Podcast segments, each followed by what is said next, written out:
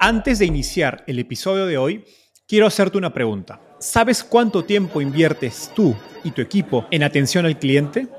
En el mundo de las startups, donde cada segundo cuenta y cada cliente es importante, Zendesk se convierte en tu aliado perfecto. Es como tener un equipo de superhéroes de atención al cliente a tu disposición. Zendesk es una plataforma omnicanal que integrará todos tus canales de comunicación como WhatsApp, email y redes sociales en un solo lugar. Gestiona tickets, ofrece una gran experiencia, aumenta tus ventas, pero sobre todo Construye relaciones cercanas con tus clientes gracias a Zendesk. Como beneficio exclusivo por ser parte de la comunidad startupeable, podrás probar el CRM de Zendesk completamente gratis por 6 meses. Y si decides continuar, tendrás 15% de descuento en tu primer año de contrato. Lo mejor de todo es que Zendesk escala de acuerdo a tus necesidades. Desde la oficina prestada donde empezaste hasta la compañía global que quieres construir. Compañías globales como Slack, Shopify y Airbnb confían en Zendesk para su atención al cliente. Ahorra tiempo, dinero y mantén felices a tus clientes.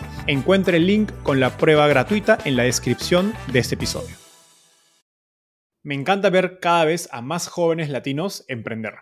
Nuestra invitada de hoy dejó la universidad, lanzó su empresa y levantó millones de dólares para innovar en una industria muy tradicional y regulada, la salud.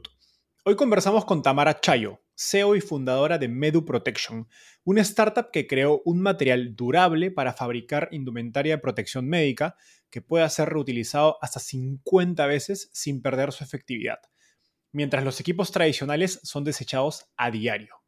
Hablamos sobre el problema de los desechos médicos y cómo navegar y vender en una industria tan regulada por instituciones como la FDA y la COFEPRIS en México. También hablamos de su experiencia emprendiendo tan joven tras dejar la universidad y ser seleccionada en la TIL Fellowship. A la fecha, Medu ha levantado más de 4 millones de dólares de inversionistas como Mac Venture Capital y Halcyon Capital. Te aconsejo escuchar la entrevista completa, sobre todo si eres joven y te gustaría emprender.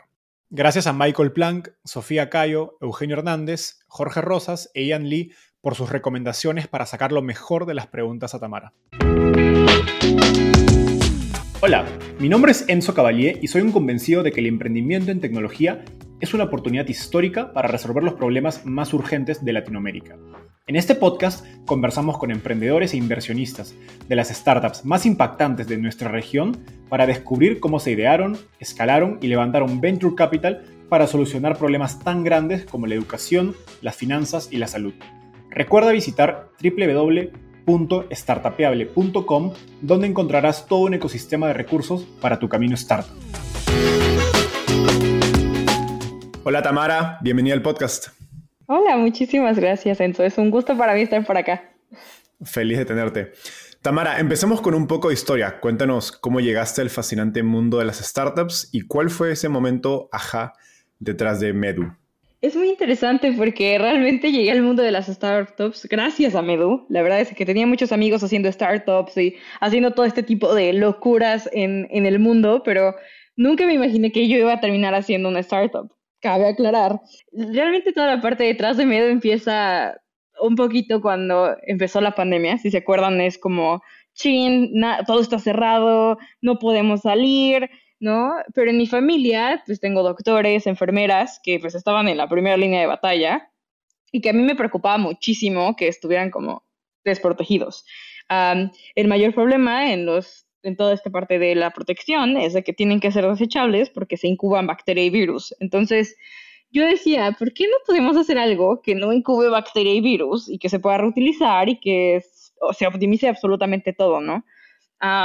En ese momento, en la escuela, porque todavía en ese momento estaba en la escuela, en el colegio, en la universidad, estudiando ingeniería química, eh, digo como, ok, ¿qué necesito hacer para que un equipo de protección biológica pueda ser reutilizable? Me encuentro con membranas, cómo se utilizan en filtración para el agua, cómo funcionan, qué es lo que sirve, etcétera, etcétera, etcétera, puras tecnicalidades.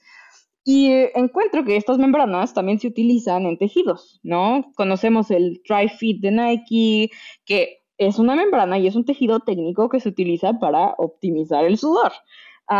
y entonces yo muy curiosa digo como, ¿por qué no hacemos algo? Pero para los, para los virus y las bacterias, ¿no? Eh, mi momento ja fue como, bueno, el problema de virus y bacterias es de que si se reproducen es por el oxígeno, pues evitemos que tengan oxígenos, encapsulémoslos. Ah, ahí es en donde empieza mi osadía de hacer una tela que en lugar de que sea desechable se pueda reutilizar hasta 50 lavadas, que encapsule las bacterias y virus, que haga un equipo de protección que proteja, pero que se pueda reutilizar. Durante ese tiempo, pues yo trabajé como seis meses en el laboratorio de mi secundaria, literal estaba en el laboratorio de mi secundaria, ni siquiera de la prepa, trabajando en esta tela y súper emocionada al respecto de voy a hacer algo para proteger a mi familia. Y una vez que di con ese, ajá, esto es lo que va a funcionar, ah, esto es lo que funciona, estos, estos químicos funcionan, estas son las simulaciones que debo de correr, etcétera, etcétera, trabajaba desde las 6 de la mañana hasta las 12 de la noche en esto, ¿no? Eh, poco a poco se volvió en, bueno, hagamos batas, hagamos overoles, pero se volvió más un movimiento de protejamos a los que están protegiéndonos, muy literalmente. Y la startup se fue formando poco a poco, se dio de forma natural, se dio con el ritmo. Estábamos resolviendo un problema, estábamos resolviendo un problema que en ese momento era súper importante y que sigue siendo importante. Y aparte, durante eso detectamos el problema de la sustentabilidad en los hospitales, lo cual es increíblemente cierto que nadie le interesa. Entonces, al detectar dos problemas en los cuales nosotros podíamos dar una solución a ello, decidimos convertirnos de una ONG a una startup. Claramente, es dejar de donar y volvernos algo que sea sostenible y tener un mayor impacto, ¿no? Al final lo que queríamos era generar un mayor impacto y generar que la industria cambiara, que es lo que seguimos queriendo hacer, y fue increíble, ¿no? Eh, y poco a poco me he metido mucho más al mundo de las startups, aún estoy aprendiendo muchísimo, ah, y creo que lo que más me fascina de este mundo es de que todo el mundo está resolviendo problemas que importan y que son importantes en todas las cuestiones a nivel local, como lo sería México, a nivel territorio, como lo es la TAM, y a nivel mundial, ¿no? Que es impresionante, ¿no? Entonces, un poquito así es. Me encanta cuando una startup nace porque ya hay algo y es básicamente un vehículo para resolver un problema o escalar esta solución a mucho más gente y no crear una startup por crear una startup. No, es, creo que son, son historias usualmente mucho más, más bonitas. Ahora, mencionabas el problema de los desperdicios y que a nadie le, digamos, le, importa dentro de un hospital. Leí algunos datos de, según la Organización Mundial de la Salud, antes de COVID se generaban 300 mil millones de toneladas de residuos médicos por año, que eso era una locura. Y que bueno, durante la pandemia esta cifra creo que se triplicó, que simplemente sigue volando mi, mi cabeza. Y entonces eso era una cantidad ridícula. Pero darnos una clase rápida sobre el problema, digamos, cuáles son sus partes, dónde se originan la mayor cantidad de desperdicios eh, y por qué, digamos, que se ha normalizado la generación de residuos dentro del sistema de salud. Claro que sí. Pues bueno, justamente todo empieza en la, en la contaminación, ¿no? Los hospitales claramente tienen bacterias y virus en todo momento. Eh, el problema de los hospitales es que manejan fluidos, lo que viene siendo sangre, saliva, etcétera, etcétera.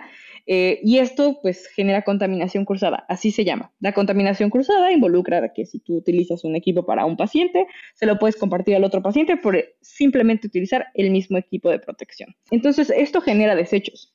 Ah, la mayor cantidad de desechos que se generan en los hospitales es por equipos de protección, o sea, literal, mascarillas, batas, overoles, ah, ni siquiera los guantes, las botas, ¿no?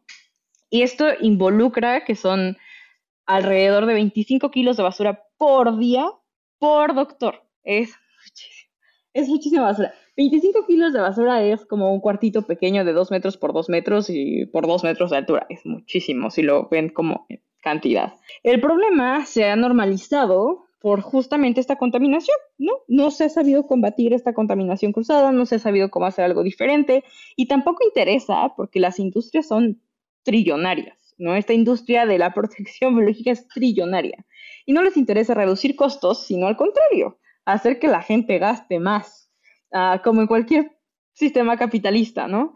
Ah, el problema de esto es de que involucra una cadena de impacto desde que se generen, o sea, desde que se generan los equipos de protección hasta después de ellos. El problema de un equipo de protección biológica actual involucra todo el agua que se utiliza, todo el gas que se utiliza para producir los plásticos que se generan, más el poco uso, porque literal pueden durar 10 minutos el uso de este tipo de equipos o menos, y después tienes que tener un tratado especial. Y ese tratado especial involucra quemarlos, involucra literal hacer cosas no agradables con solventes no agradables. Entonces, es muy triste, pero se ha normalizado por cuestión de efectividad, ¿no? En, en, una cuestión de los procesos se hacen muy efectivos en los hospitales, en cuestión de que a la industria le interesa vender más y en cuestión de que es muy cómodo para los hospitales no hacerse dueños de ese problema. Usar un material sustentable para fabricar, digamos, la indumentaria médica suena un poco obvio, eh, cuéntale digamos, la, tecnología digamos, detrás. Nos hablabas de estas membranas, pero ¿cuál es el, digamos, el reto técnico y riesgos, me imagino, detrás de, un producto como el de Medu? Porque, ok, todos queremos hacerlo sustentable, pero tampoco quieres poner en riesgo a los médicos incluso a los pacientes, ¿no? A través de la contaminación cruzada. Exacto. Pues justamente dentro de este ajá, eh, lo importante de todos los equipos de protección que ahorita se utilizan, que no son de Medu, involucra que es como si fuera plástico. El plástico no es ni como algodón, no absorbe nada, obviamente todo está expuesto, entonces existe una contaminación cruzada y una incubación de bacterias, aunque es pésimo, no funciona. El reto aquí es generar una membrana que pueda encapsular bacterias y virus y que se puedan liberar con agua y con jabón, que literal las desintegra en el momento. Entonces, lo que nuestra tela hace es encapsular esas bacterias y virus o sea, aislarlas de cualquier toque, o sea, si tú estornudas sobre nuestra tela, se va a encapsular la bacteria y virus que eso involucre, y si tú lo tocas y te lo pones en la cara o lo que sea, no va a haber una contaminación, porque está encapsulado, no, no puedes contaminarte. Y solamente se va a liberar en presencia de agua y jabón, eh, lo cual involucra que simplemente cuando esté en la lavadora, o si lo quieres lavar a mano o lo que sea, pues claramente se va a liberar esa bacteria y virus. es un reto, es un reto muy amplio. Más allá de la parte de la protección, que ya está garantizada, tenemos certificaciones por la FDA, la COFEPRIS y todo eso, es más allá acerca de reeducar al personal médico. O sea, nuestro reto es en reeducar al personal médico, no se necesita tirar. Um, em, en sí, la parte técnica generó sus dificultades, ¿no? Porque claramente era como, oye, ¿cómo es posible que esté haciendo esto sin que se puede encapsular, ¿no? Oye, ¿cómo encapsulo una bacteria? ¿Cómo encapsulo un virus? Es, es difícil, pero se logró con distintos, eh, pues, distintos poliuretanos, distintos tipos de, de, pues, soluciones químicas, ¿no? Hasta llegar al punto en el que estamos actualmente con la performance que tenemos actualmente. Perfecto. Por, por curiosidad, ¿cómo evalúas esta, cómo pruebas en un laboratorio esta efectividad? hay como 200 tipos de test que se hacen de esto. Literal, em, tiene que tener impermeabilidad, tiene que ser ignífugo, o sea, no se puede prender en llamas. Literal, hacen, eh, hace cuenta que avientan el virus y la bacteria con fuerza para ver hasta dónde llega en la membrana, si se va a romper, si no se va a romper.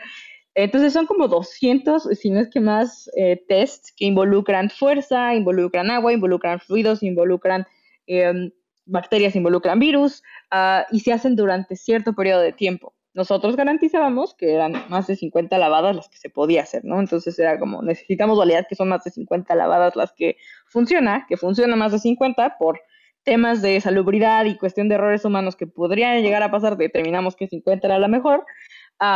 y obviamente eso nos permite pues tener una validez acerca de lo que ofrecemos al mercado, ¿no? Eh, es mucho cuestión científica, se ve a nivel microscópico, se ve a nivel macroscópico y se mide de 200 formas diferentes. ¿Y esto se convierte en una patente o cuál es el, digamos, el mecanismo a través del que monetizas, digamos, esta tecnología o este material que has, que has digamos, creado o estás creando una aplicación, digamos, a indumentaria médica? En este caso sí, justamente la membrana y la tela, en conjunción de esto, porque lo importante aquí, la creación de la membrana es separada de la tela. Nosotros esta membrana la podemos aplicar a cualquier tipo de tela, si lo quieres ver así. Decidimos el algodón por cuestiones de transpirabilidad y etcétera, etcétera. Pero eh, la membrana es per se una patente y el performance con el algodón es lo que nos da otra patente. Entonces, tenemos dos patentes en esta parte de la tecnología. En medio agregamos otra parte de la tecnología que posiblemente llegaré en un futuro, ¿no? Porque nosotros, al ver un problema con respecto a las 50 lavadas, incluimos un chip que rastrea en tiempo real. Eh, quién lo está usando, cuándo lo están usando, cuándo se está lavando, para que los hospitales no tengan que checando cada una de ellas, pero básicamente es así como nosotros monetizamos esta patente. Genial. Ahora me gustaría profundizar en, digamos, en la relación y, la entrada al, digamos, al segmento de, o el sistema de salud, hospitales es uno de los clientes más difíciles de, vender. No solo son grandes empresas por un lado, sino que es una industria muy adversa al cambio, que tiene sentido, pues un pequeño riesgo puede significar un gran costo, incluso en términos de, vidas o poner en riesgo al, mismo personal de salud. Eh, sé que para probar los equipos fueron a un hospital y les veamos, básicamente les proponen utilizar sus equipos, eh, tengo, entendido, sin cobrarles nada, a cambio de que les den feedback. Así que me gustaría entender el proceso de creación de su MVP y cómo consiguen su, primer eh, cliente, cómo se vio la, la, primera versión del producto, creo que era una bata, por qué decían darlo gratis, eh, y cómo convences al hospital de, pues, confiar en el producto de una startup liderada por una joven de, 20 años. Claro, en, su momento era súper intenso porque tenía 20 años en ese entonces, ya han pasado dos.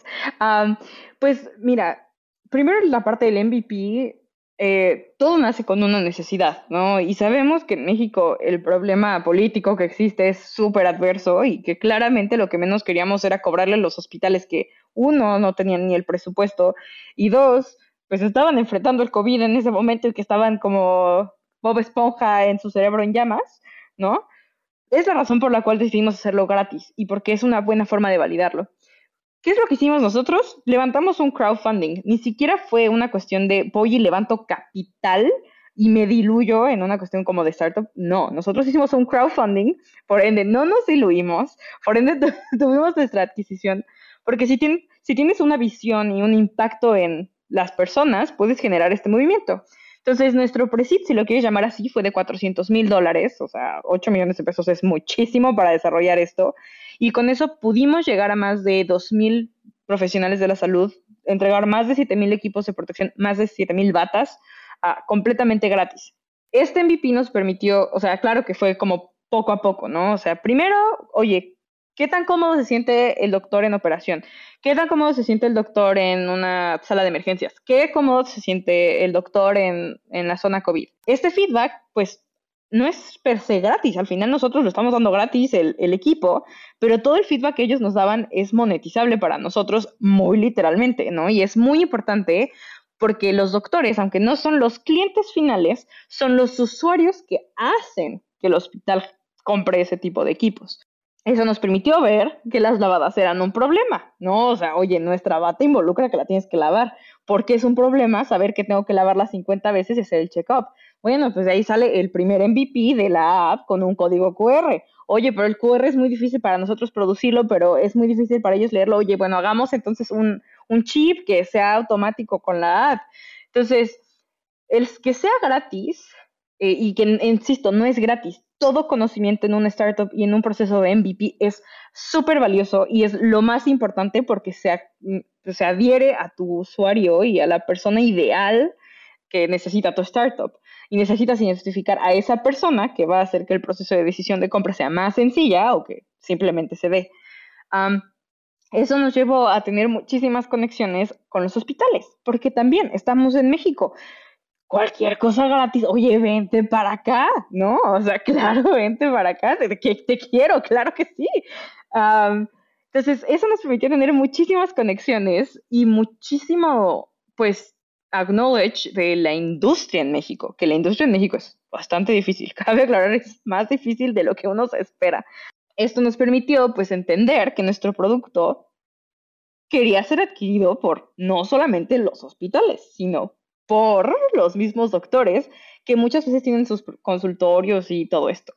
Es ahí donde empieza, oye, ¿con qué modelo de negocio me quedo? ¿No? Oye, ¿me quedo con el B2C o me quedo con el B2B? Cuál es el que involucra más, cuál es el que involucra menos, con cuál optimizo más tiempos, etc., etc., ¿no? Y involucra un proceso de decisión. lo cual nos llevó a decidir que nos queríamos quedar con un B2B. ¿Por qué? Porque es mucho más sencillo continuar con un modelo en el que le vendes a la industria, en el que pues tienes un acercamiento masivo, que aunque te tome más tiempo y la adaptabilidad pueda tomarte un poco más de tiempo, eh, se convierte más sencillo a futuro. La adaptabilidad de un B2C se puede volver más sencillo si empiezas con un B2B, ¿no? Entonces, así es como conseguimos a nuestro primer cliente, ¿no? Actualmente, insisto, seguimos con trials. La diferencia de los trials actuales es de que ahora los cobramos. Ahora la gente quiere pagar por probarlo, ¿no? Y el validar que la gente quiere pagar por probarlo involucra que quieren el producto a futuro, ¿no? Es, es algo muy interesante, pero el feedback que tenemos en día a día y lo que hacemos es lo que más nos ayuda a monetizar lo que hacemos. Ahora, me parece digamos, fascinante cuando en general, no, no solo aplicado al sistema de salud, una compañía tiene digamos, un problema tan grande que está dispuesta digamos, a abrir sus puertas y a colaborar con una startup pequeñita para construir digamos, la solución a, su problema. Cuéntanos este proceso, digamos, qué tipo de preguntas les hacías a los hospitales y a los médicos, cada cuánto tiempo les mostrabas eh, una iteración del producto. Eh, y digamos, sería genial que nos compartas estos detalles y aprendizajes acerca de cómo trabajar exitosamente con, con una empresa grande como, como un hospital. En este caso era casi inmediato, o sea, realmente era como, de, mira, te entrego estos nuevos equipos, este, le modifiqué esto, dime qué opinas, ¿no? Y nosotros, al estar tan cercanos con las personas que estaban en zona COVID, claramente que no podíamos tener 30 minutos de plática con ellos porque estaban trabajando. Era como de, en 5 minutos tienes que preparar todo. Entonces, en 5 minutos eran entrevistas o llamadas o formularios, o sea, teníamos las tres cosas, ¿no? Había doctores que... User research a, nivel Dios. sí, era como rápido. Este, y las, el tipo de preguntas que hacíamos eran relativas a qué era lo que sentían y les importaba de lo que estaban utilizando del producto.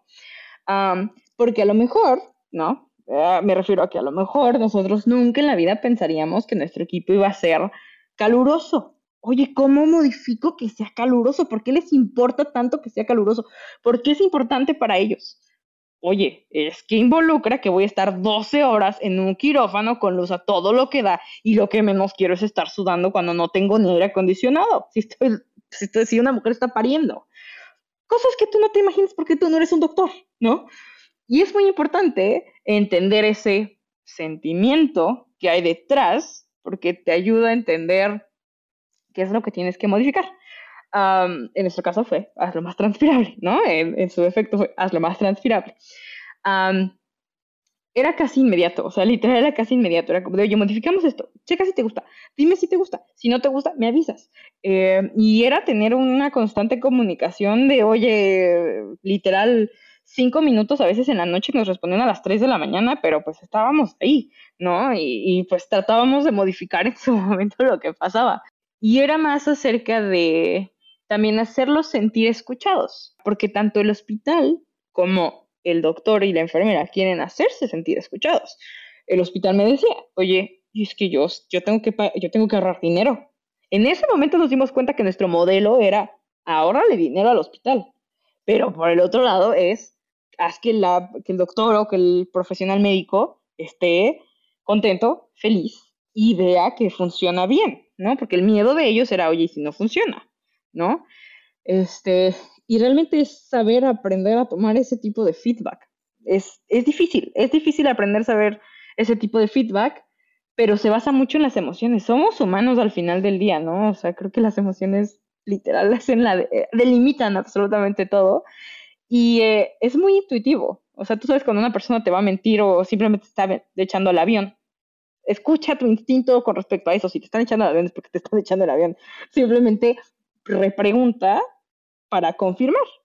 A lo mejor te va a salir algo opuesto. Y si sale algo opuesto, implica que entonces sí te están dando el avión.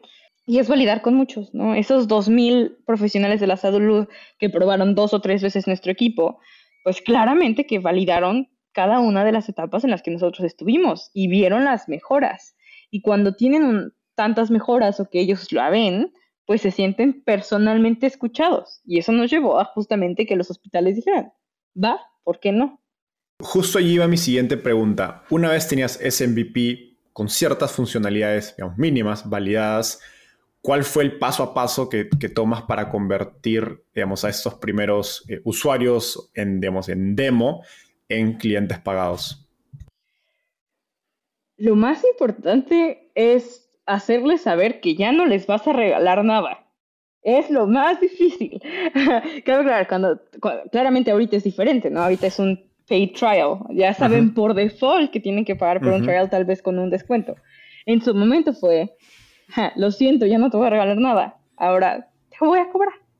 es, es, muy difícil y más estando en una mentalidad de México de todo es gratis, ¿no? Es como, mientras más gratis mejor. Y ese primer paso involucra, oye, ¿cuál es lo que, qué es lo que nosotros les vamos a ofrecer diferente de lo que ya tienen? Fue un análisis de, ok, eh, durante estos meses que ya utilizaste nuestro equipo, es el equivalente a estos desechables. Tú ya ahorraste esta cantidad de dinero simplemente por utilizar nuestros equipos de protección. Ahora nosotros hacemos el análisis y proponemos un costo, porque tampoco nosotros sabemos cuánto, o sea, no sabíamos en cuánto lo íbamos a vender, fue como de, ok, tenemos que hacer algo lógico que suene tanto para los hospitales como para nosotros. entonces sacamos cifras, ¿no? ¿Cuánto cuesta un equipo de protección del mismo nivel de protección biológica ah, y cuánto les queremos ahorrar? ¿no? Era como, bueno, ¿cuánto les queremos ahorrar? ¿Y con cuánto ganamos al final del día? Tenemos, tienes que seguir ganando, ¿ok? Tienes que seguir generando ganancia. Y era como, bueno, pues con 100 dólares les puedo ahorrar el 90% de los costos. Así, así, así.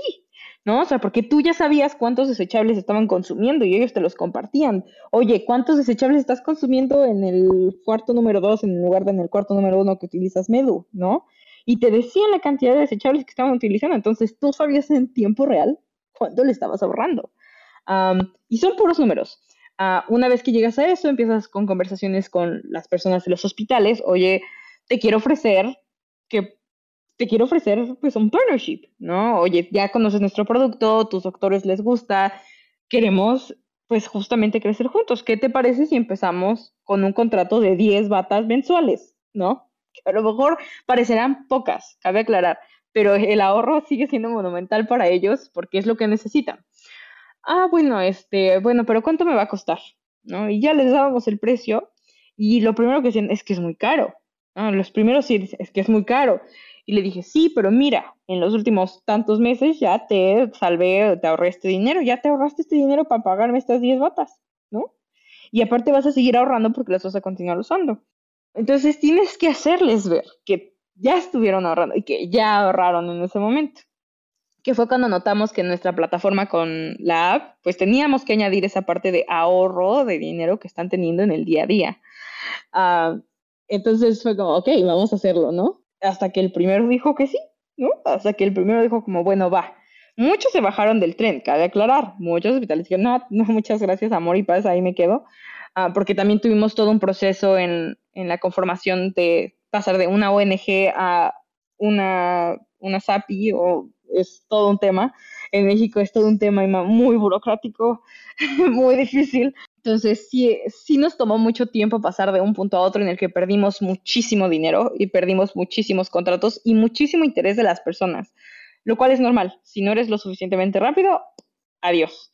Em, pero justamente los que se quedaron y que dijeron, bueno, va, lo sigo haciendo, lo hicieron, ¿no? Y creo que es ahí en donde el valor que tú añades y a lo mejor la hospitalidad que le diste al doctor o la hospitalidad que le diste al, al director comercial o esa llamada de hola, oye, ¿cómo te sientes? Oye, ¿está bien tu familia? Oye, supe que tuviste COVID. Cambia, ¿sabes? Es, esa humanidad es lo que cambia y decide si entras a un hospital o no que es algo que tendemos a olvidar como startuperos, de que la parte humana es lo más importante aquí. Entonces, eh, fue así, o sea, realmente fue un proceso poco a poco, ahorita ya el proceso es diferente, el proceso empieza con, oye, yo llego al hospital por un warm intro, ¿no? Oye, ¿conoces a tal persona de tal hospital? Oye, sí, sí, conozco a tal persona de tal hospital. Oye, ¿me puedes hacer una introducción? Llego a esa, a esa reunión y es como de, oye, quiero escucharte. Siempre se acerca de escuchar. Puedes preguntar un montón, pero pregunta menos, pero con calidad, es, es lo más difícil. Ya ahorita ya sabemos qué preguntas tenemos que hacer. Y una vez que eso suceda, pues pasas a literal, oye, mira, esto es lo que yo hago. Esta es la solución que yo te tengo a este problema que he detectado que tienes. Y de ahí empezar las, las pláticas, el compartir la información, las certificaciones y luego es un paid trial. Cuando ven a la semana que ya están ahorrando dinero en el sistema que tenemos de traqueo, pues dicen como de, ah, no, pues sí me conviene y entonces ya empiezan las negociaciones para un contrato y se vuelve así, ¿no? Nosotros como manejamos es un contrato anual con entregas mensuales, entonces es tipo una suscripción si lo quieren ver así también. qué, qué, interesante esta digamos, funcionalidad de mostrar los ahorros, porque es básicamente el símil a lo que se conoce digamos, en los negocios de B2B, de software, del, digamos, el caso de negocio, ¿no? De si invierto tan un dólar en tal herramienta de CRM, ok, me ahorro 5 o 10 dólares en costos de procesos y personal, etc. Es literalmente lo mismo que has traído a este mundo de, digamos, de indumentaria médica y que hace que la decisión de compra de parte del, cliente sea mucho más digamos, racional y tenga menos, menos objeciones. Y justo ahí me quería, me quería meter con la siguiente pregunta. Explícanos un poco más a detalle cómo funciona el proceso típico de compras dentro de de un hospital y, qué lecciones has aprendido acerca de cómo hacer una venta efectiva. Suena a que hay muchas partes moviéndose, como nos explicabas, tienes al médico, a las enfermeras que me imagino que son como tus champions, eh, pero luego tienes al director comercial, me imagino que hay alguna parte de calidad o control de calidad, etcétera. Un proceso normal involucra, uno, que te tienes que ir a parar al hospital a traer tu producto, o sea, literal vas con tu producto, tienes que preguntar, oye, voy al área comercial, vas al área comercial, te sientas tres horas, tienes que llegar al primer secretario, porque ni siquiera te llegas con el director comercial, ay, ya quisieras, llegas primero con el secretario del secretario del director comercial y le dices, oye, te tengo esto, quiero dejarte unas muestras, oye, de estas muestras eh, me gustaría que me dieran feedback, con quién puedo hablar pero si eres lo suficientemente inteligente, ya hablaste con un doctor que está dentro del mismo hospital o con una enfermera. muchas de las veces eso es lo que aplicamos, es como ya conozco al doctor y a la enfermera de ese hospital al que ya le di una bata para que pueda probar en su consultorio o en su side job, que es el 80% de las cosas que hacen los doctores y enfermeras de nuestro país. Y es como, bueno, hagámoslo, ¿no? Este, y después tienes que volver y regresar a lo mejor en tres días a recibir ese feedback y a lo mejor te dicen, como, ah, lo siento, no se lo pasé a nadie, eh, pero lo voy a pasar a la parte de calidad, ¿no? Y entonces la parte de calidad empieza a probar, mientras que tus doctores y enfermeras ya la están probando por su lado. Uh, y cuando dicen, ah, no, pues sí funciona, ¿no? Oye, ya pásame, eh, oye, pues si es un grupo de hospitales grandes, tienen que hacer como un dada de alta, ¿no? Que es como un proceso extra para entrar como al padrón, si lo quieres ver así, es como un padrón de claves para que te compren. Entonces, si tienes que hacer esto, ya pasas a la segunda secretaria, ¿no? Entonces la segunda secretaria te dice como, ok, pues necesitas tantas cosas, yo te doy de alta, yo tengo que revisar todo, dame otra muestra, ¿no? Usualmente sí tenemos que dar muestras para que ellos los tengan. Usualmente no las usan, simplemente se quedan, se quedan ahí. ni siquiera las más, ni siquiera las pasan. Más que calidad. Y una vez que pasa calidad y que ya se mandan todos los documentos, ah, ya puedes pasar con el director comercial, ¿no? Si tienes la capacidad de llegar con el director comercial después de un proceso largo, que es, eso ya te tomó tres semanas, ¿no? Son tres semanas estar ahí, ahí, ahí. Uh, llegas con el director comercial y para esto tú ya hablaste con la enfermera y el doctor y entonces ya sabes cuántas enfermeras y doctores tienen en el piso, cuántas camas, este, cuántos pacientes ven al día, cuántas batas pueden llegar a utilizar en promedio. Entonces ya tienes más o menos la cotización. Entonces tú nada más llegas y le confirmas, oye, tengo esto, mira, fíjate que te va a ayudar a ahorrar tanto, ta, ta, ta, ta, ta cuando llegues a ese punto ya un montón de gente ya te pidió mordidas. O sea, ya, las otras dos secretarias te dijeron, y yo que me gano, y yo que me gano, y el director comercial te va a decir, yo que me gano. Este, es muy difícil decir que no. Insisto, es como, ay, lo siento, nosotros no hacemos esto. Claro, ¿no? Es difícil decir, nosotros no hacemos esto en un país en el que no están acostumbrados a no recibir mordida. Pero una vez que llegamos con el director comercial, es como, mira, empecemos con el trial. Si lo que te preocupa es que vas a perder dinero, empecemos con el trial. No te pido más, cinco batas. Pide cinco batas y, mira, con esta cosita que se llama nuestro CMS, ¿no? Con este CMS vas a poder ver en tiempo real quién lo está utilizando, cuando lavan, etcétera, etcétera. Y entonces ahí obtenemos más información de la lavandería, los doctores que lo van a utilizar, quién es el que está a cargo de hacer ese traqueo, etcétera, etcétera. Y usualmente a los cinco días recibimos un correo de, ay, sí me interesa. ¿No? Ahí ya, ya vi cuánto ahorré.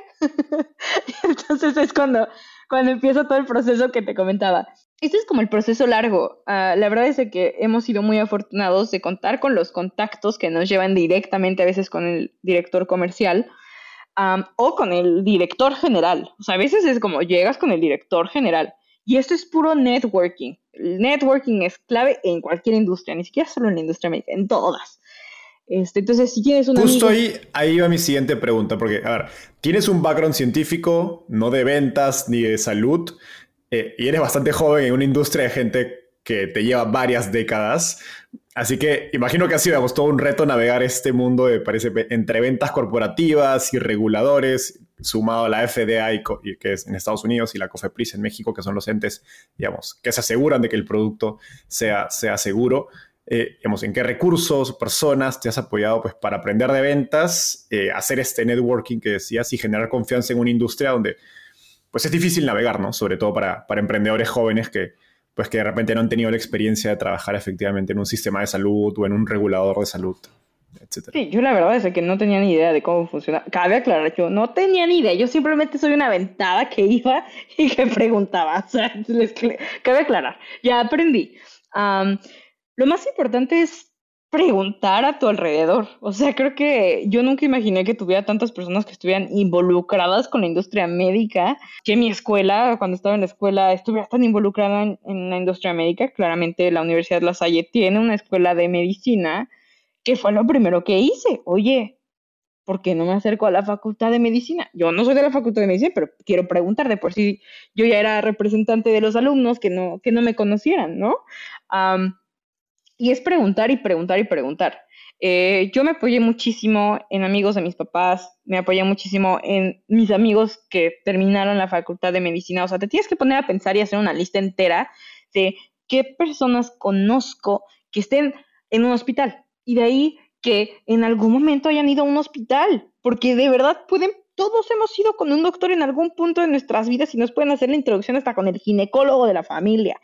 Y a veces no pensamos en eso. Entonces, es como un efecto telaraña, si lo quieres ver así, ¿no? Encuentras un nodo, ¿no? Y a veces ese nodo es lo más importante. Aquí lo importante, lo más importante y crucial en cualquier industria son los super, super conectores. Estos superconectores son personas que no solamente están en una industria, sino que están en distintas industrias. ¿Y cómo llegas a estos superconectores? Bueno, en tu, seguramente conocerán la ley de los siete, de las siete personas, ¿no? Estamos a siete personas de cualquier persona. Entonces, a lo mejor tú no sabes quién es un superconector cercano a ti, pero puede ser tu papá. Mi papá tiene un montón de amigos. O sea, mi papá tiene amigos hasta donde no. O sea, mi papá viaja a donde quiera y tiene amigos.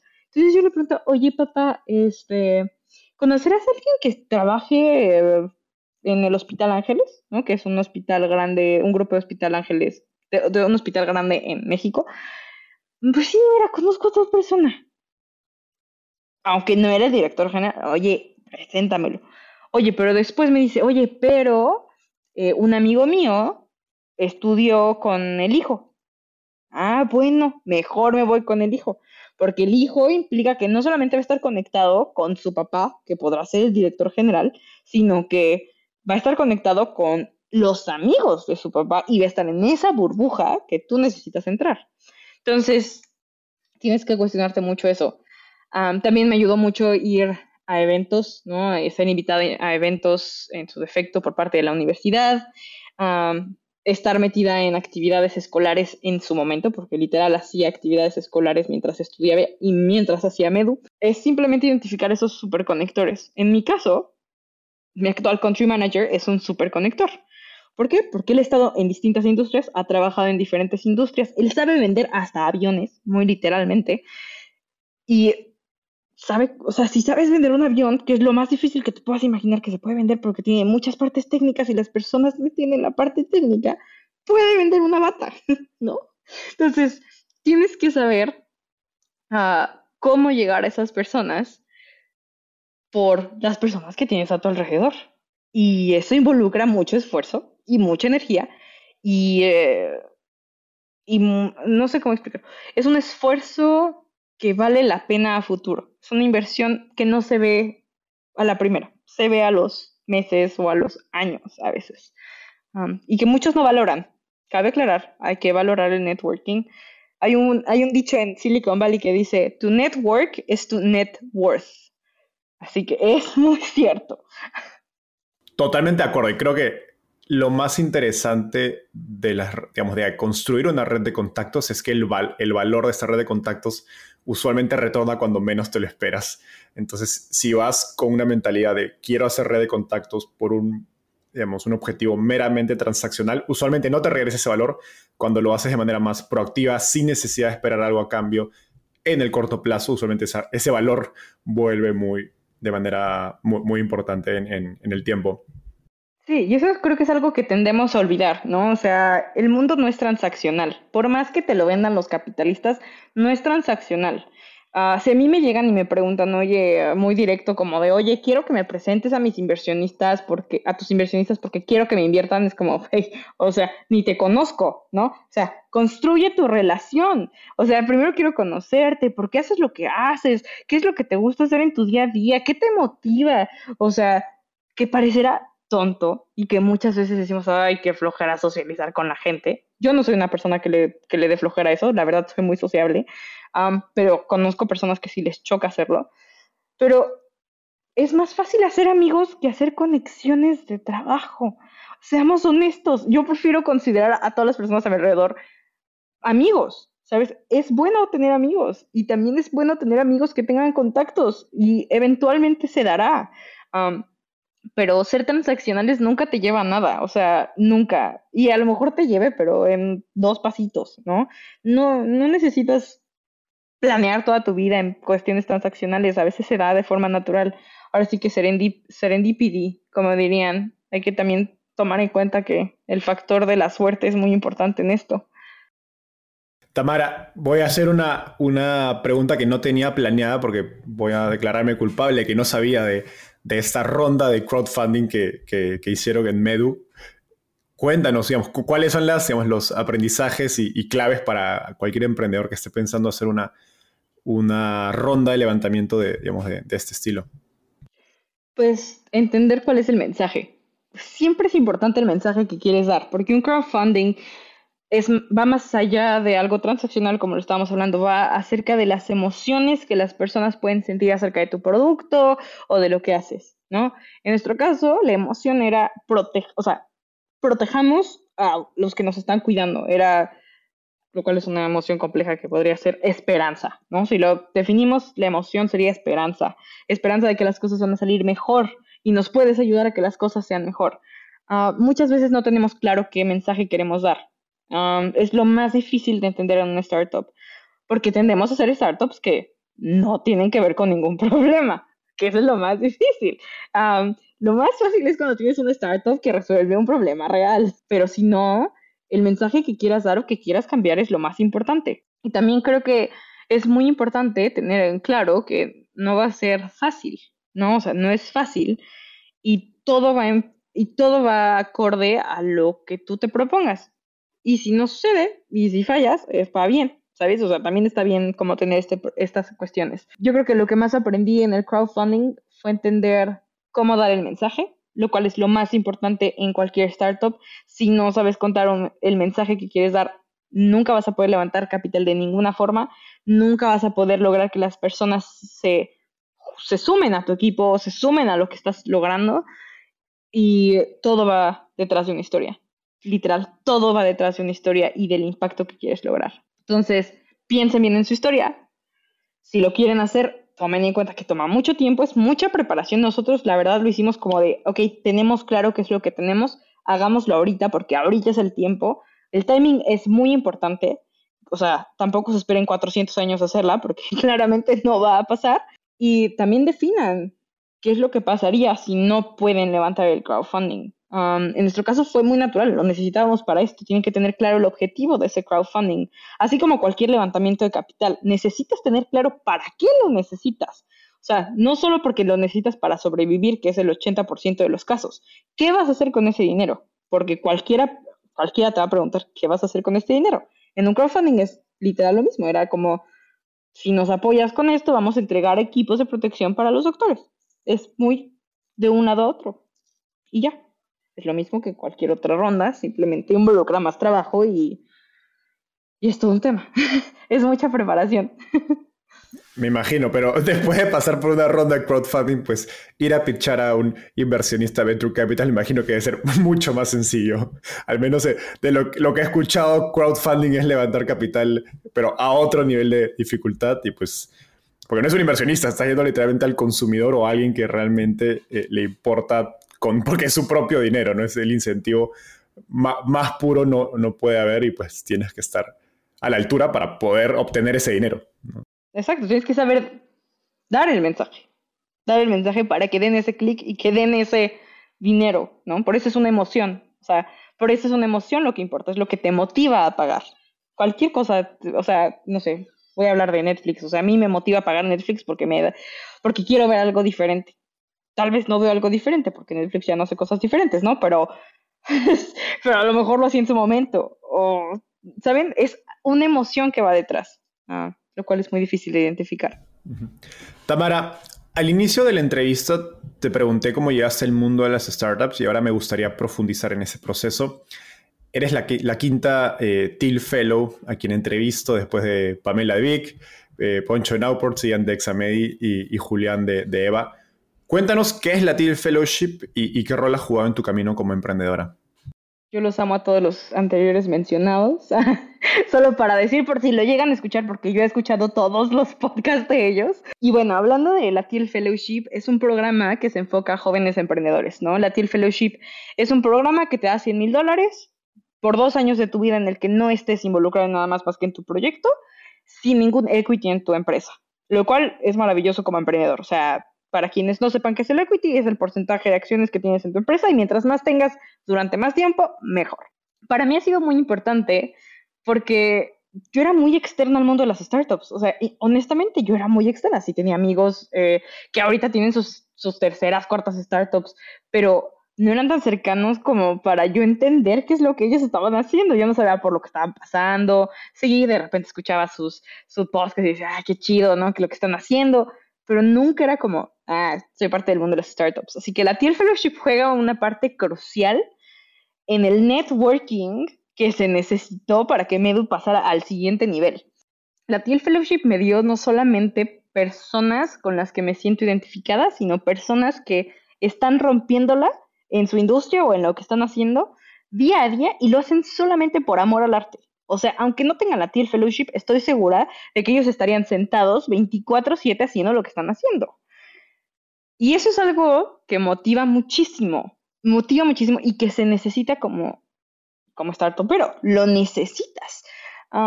¿Por qué? Porque muchas veces tendemos a estar en este mundo a lo mejor por dinero o lo que sea, que no es mi caso, ni es el caso de ningún Tiel Fellow. Ningún Tiel Fellow ha llegado a ser Tiel Fellow solo por el dinero, sino porque quieren cambiar al mundo. Y si tú ves a Pamela que quiere cambiar la forma en la que consumimos audiolibros, si ves a Poncho que está cambiando la logística a nivel mundial, si ves a Ian que está haciendo el Uber de la industria médica, si estás viendo que cómo Julián está cambiando la industria médica y los análisis en un día a día, o sea, lo hacen porque detectaron ese problema que los movió tanto que los llevó a hacer algo al respecto.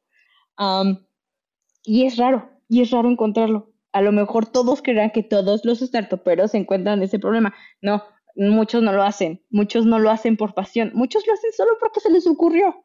Y más cuando eres tan joven, encontrar este tipo de personas que están pasando por lo mismo o que ya lo pasaron, este grupo de apoyo y de soporte que necesitas para hablar. O sea, yo de ser honesta, en mi familia nadie entendía por lo que estaba pasando, por lo que es tener que elegir un co-founder, por lo que es tener que eh, contratar gente, por lo que es levantar capital. Nadie entendía qué es lo que estaba haciendo, hasta la fecha, ¿eh? Cabe aclarar.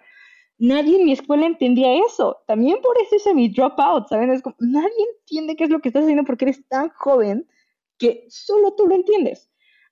pero ellos entienden, aunque sea de diferentes perspectivas, pero ellos entienden. Y cualquier humano buscamos empatía.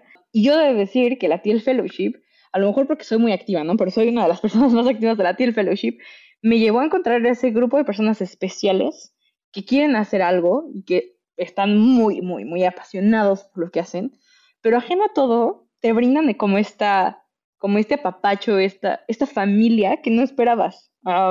y yo lo he de decir, o sea, yo me puedo sentar con todos ellos y platicar y estar horas hablando de, oye, me siento mal, oye, quiero llorar, oye, es que me pasó esto, lo cual es muy raro que te puedas abrir con cualquier persona de, decirlo, ¿no? Y la Teal Fellowship te brinda eso. Um, para mí la Teal Fellowship fue una forma de decir, estoy en el lugar correcto haciendo lo que es correcto para mí.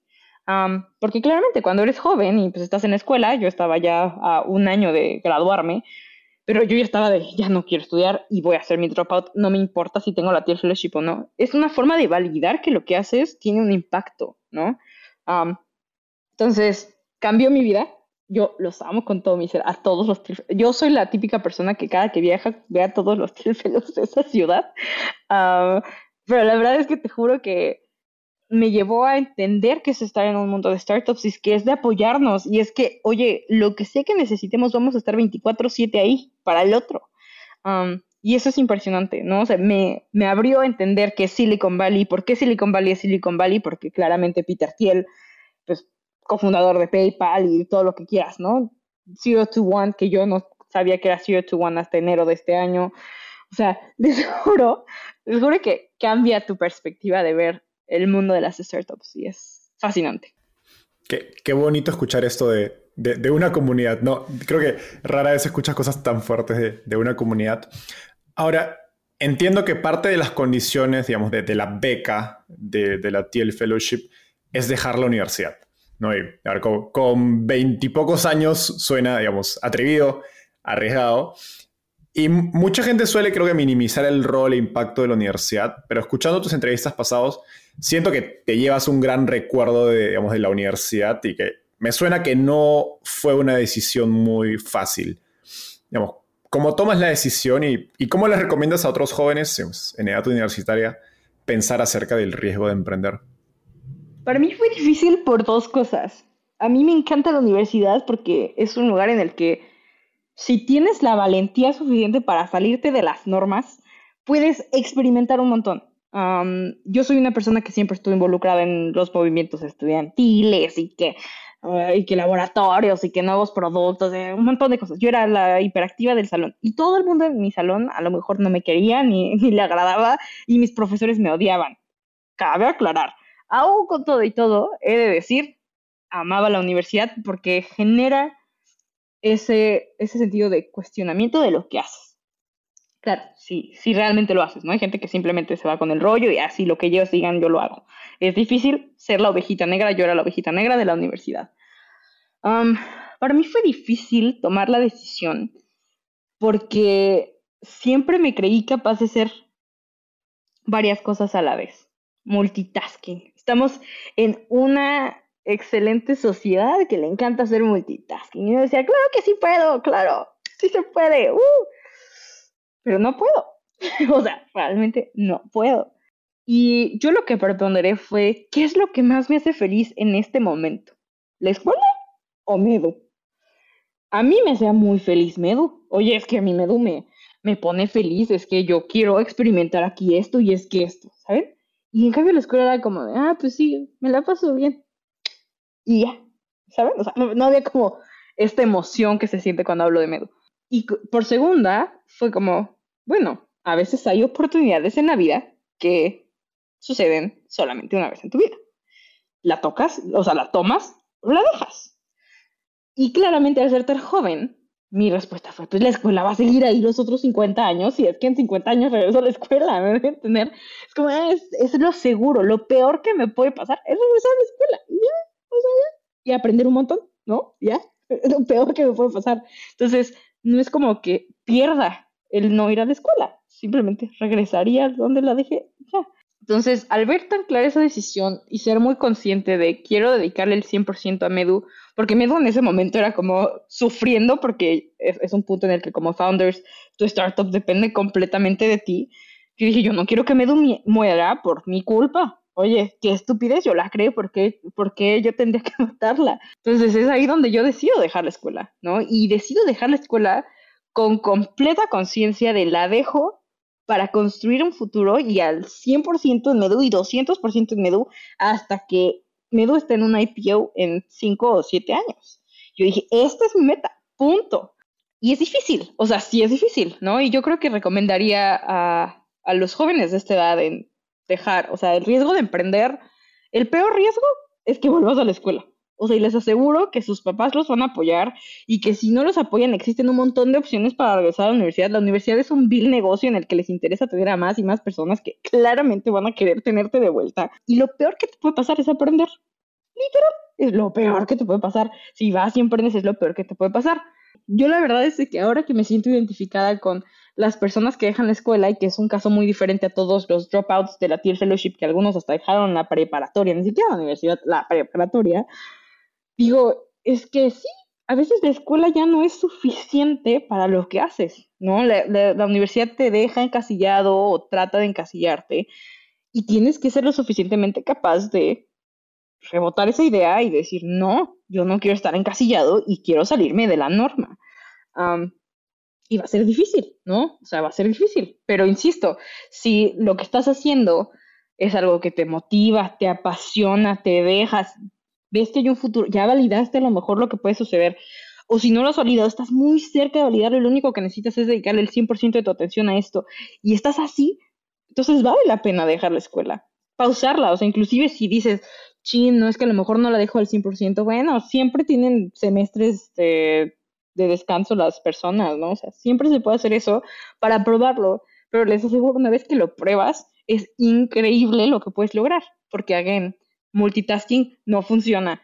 100% en lo que estás haciendo es lo mejor que puedes hacer, porque ni te recriminas de lo que no estás haciendo, ni vas a perder el tiempo con cosas que no te interesan, ni tampoco vas a estar sufriendo porque estás con 400 cosas en tu cabeza. Vas a sufrir con 200. Mejor 200 que 400. Me encanta lo que dices porque creo que gran parte del problema de la universidad es que le falla al concepto de universidad mismo, ¿no? La idea de la universidad es que, como, viene la palabra de universo, que te abra las puertas, digamos, del universo a explorar, a descubrir, pues, qué te gusta, ¿no? O sea, cuando entras a la universidad, tienes 17, 16, 18 años, eres muy joven, súper inmaduro, probablemente no tienes idea qué quieres en la vida, y aún si, si tú creyeras que tienes idea, probablemente a los meses o al año vas a cambiar de, de idea. Entonces tampoco tiene sentido encasillarte o enfocarte en una sola cosa durante los próximos cinco años de tu vida cuando estás en una etapa, en etapa tan temprana de tu desarrollo personal. En esa línea, seguramente tienes amigos jóvenes que quieren emprender o que están pues en esta, en esta crisis existencial y te preguntan, oye, ¿cómo me recomiendas, digamos, navegar mi desarrollo profesional? No sé si cursos, artes, qué cosas hacer, cómo explorar durante esa etapa universitaria para alguien que en un futuro le gustaría emprender?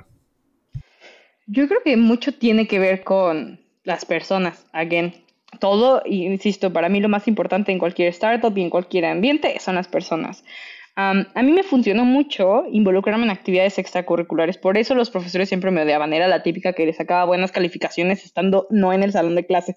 Entonces, era como, ah, sí, me salgo con el rector y de repente me voy con los directores de facultad y salgo con mis amigos de la otra facultad, ¿sabes? La típica amiguera de, de todo el mundo, ¿no? pero creo que es muy, muy importante salirte de lo que te establece la universidad, ¿no? O sea, la universidad muchas veces solo te va a dar las clases y ya, es como, chido, ya, de ahí dependes tú. entonces, involucrarte en actividades extracurriculares que involucren que salgas de tu caja, o sea, que te salgas de lo que estás acostumbrado de tu zona de confort, es lo más difícil cuando estamos en una etapa universitaria, porque lo que más queremos es estar cómodos y es que quiero irme de fiesta y es difícil decir que no irte de fiesta. Oye, pero si involucras un poquito de tiempo en aprender a liderar gente o en ver si eres capaz de liderar gente, te puede llevar a tener tu startup, ¿no? O sea, insisto, el tener actividades extracurriculares como arte también te puede ayudar a entender que a lo mejor tu pasión no es ni siquiera ser emprendedor, a lo mejor es ser artista. ¿Saben? A lo mejor eres artista y a lo mejor puedes monetizar tu arte, ¿no? A lo mejor puedes hacer NFTs, no sé, un montón de cosas, ¿no? Pero siempre salir de esa zona de confort toma tiempo y, y es muy difícil de hacer el approach de un aprendizaje. Ah, pero lo que yo siempre me decía es, mientras más incómoda estoy, significa que más estoy aprendiendo. Ah, y eso es algo muy claro. Mientras más incómodo estés, involucra qué es lo que más estás aprendiendo. Entonces, cursos, si les gustan los cursos, yo la verdad es que soy una persona que intenté descargar Coursera como cinco veces, nunca me funcionó, lo siento mucho. Ah, intenté hacerlo, no me funciona. O sea, a mí no me funcionan los cursos. Eh, soy una persona más que va como, conforme va, conforme va el asunto, me pongo a investigar papers y lo que sea, pero los cursos no me funcionan, así que no los recomendaría para personas como yo. Pero sí actividades extracurriculares, sí hacer muchas conexiones. Si te gusta el debate, pues, y eres a lo mejor un ingeniero, que muchas veces pensamos, ay, es que los ingenieros no saben nada de la parte social. Oye, hagan algo que no tenga que ver con tu carrera. Oye, es que soy diseñador y me gusta construir coches. Oye, pues vete a construir un coche con tus compañeros de ingeniería. De verdad, lo que más importa es aprender esa interdisciplinariedad y desarrollarla y aparte de todo identificar qué es lo que eres bueno y qué es lo que te gusta, porque ajeno a todo y al contrario a lo que todo el mundo dice, tienes que disfrutar tu trabajo. Tienes, o sea, sí, tienes que disfrutar tu trabajo. O sea, yo no le dedicaría 48 horas de mi vida, o sea, 48 horas durante el fin de semana a Medu, si no me gustara lo que Medu, van a entender. Tienen que amar lo que hacen. Qué flojera venir esta vida a hacer cosas que no amas y que no te apasionas. entonces, si eres capaz de descubrir qué te apasiona, posiblemente puedes descubrir qué te apasiona en para emprender, qué te apasiona en tu día a día. Entonces, yo creo que eso sería la recomendación. Sálganse de su caja. O sea, lo siento mucho para los profesores. Sacar un 6, nadie te va a validar por el 9 o que tuviste o por el 10. O sea, yo me acuerdo de mis calificaciones cuando tenía 10 y luego cuando empecé con Medu bajé a 9 y luego cuando ya casi hago, cuando ya hice el dropout ya tenía puros 6, ¿no? O sea, nadie le interesa ese número. Olvídense de ese número. Les juro que no funciona más que para ponerse una medallita al final de la carrera no sirve, les juro, no sirve. Nadie afuera te va a preguntar, ¿y con qué promedio saliste de la universidad? no les importa. Entonces, mientras más actividades, más actividades extracurriculares hagas, mejor te va a ir, más amigos vas a hacer, más te vas a salir de tu zona de confort, más vas a aprender qué es lo que no te gusta. Y ya, literal, creo que eso. Tamara, creo que en un futuro una carrera que deberías explorar es coach. Me ha, me, encantado esta conversación, me voy con demasiada energía y demasiadas ideas yo mismo, de muchas de las cosas que acabas de decir. Y eso que yo acabé la universidad.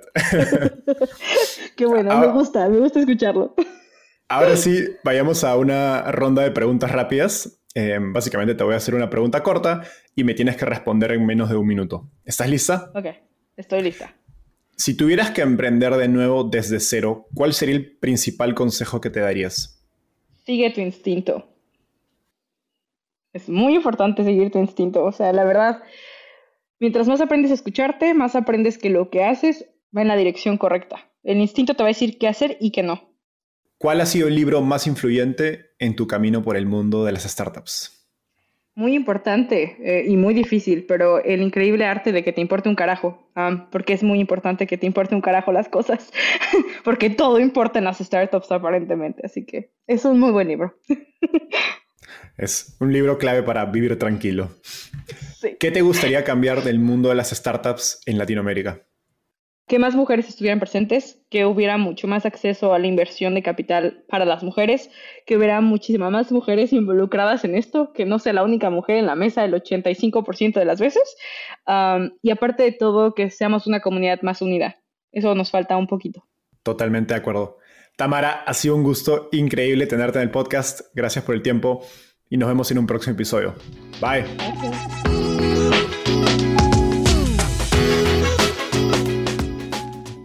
Antes de cerrar el episodio, quiero contarte que lanzamos el podcast Startupiable en 2021 y en menos de un año ya somos casi 10.000 personas que lo escuchamos cada mes. Y quiero seguir creciendo esta comunidad. Por eso, si escuchaste este episodio y te gustó, ayúdanos contándole a un amigo, familiar o colega. Suscríbete y déjanos un review en Spotify o Apple Podcasts. De hecho, me gustaría saber quién eres y por qué escuchas el podcast. Mándame un mensaje sencillo a enzo.startapeable.com o por Twitter a arroba Enzo contándome por qué escuchas el podcast Startapeable y cómo te ayuda en tu empresa o trabajo.